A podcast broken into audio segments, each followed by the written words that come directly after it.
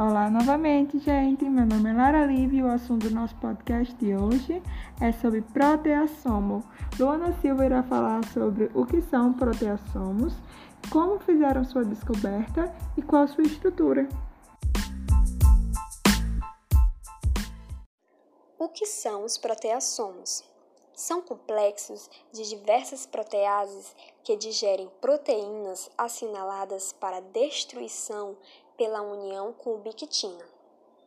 Entrando nesse assunto, proteassoma é uma protease dependente de adenosina trifosfato, usada para destruir proteínas com erros de síntese, as quais são marcadas para degradação através de ligação de cadeias de ubiquitina em série, que serão reconhecidas para que o processo se inicie é importante que a célula destrua essas proteínas, pois elas são potencialmente perigosas. Os proteassomos estão presentes no citoplasma e núcleo das células de animais e vegetais até o momento estudados, além de certos seres primitivos, conhecidos como arqueobactérias. Quando se deu sua descoberta, em 1942, Schottenheimer, utilizando de marcação radioisotópica, verificou que proteínas são constantemente sintetizadas e degradadas no interior das células.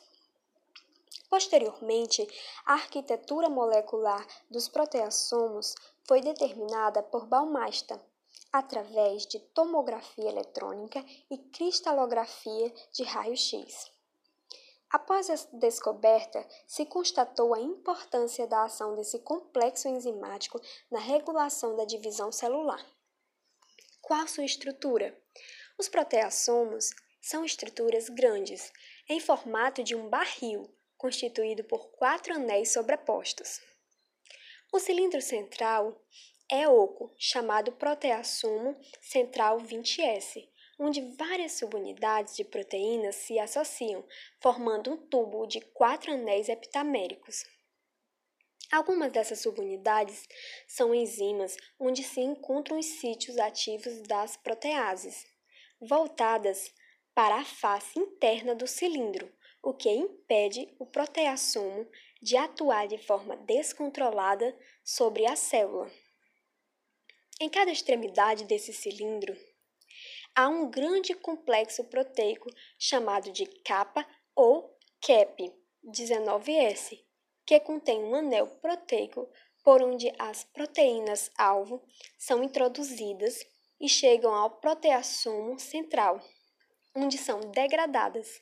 Esta complexa estrutura garante que o substrato, uma vez ligado ao proteassomo, se mantenha ligado até que seja completamente degradado e convertido a pequenos peptídeos,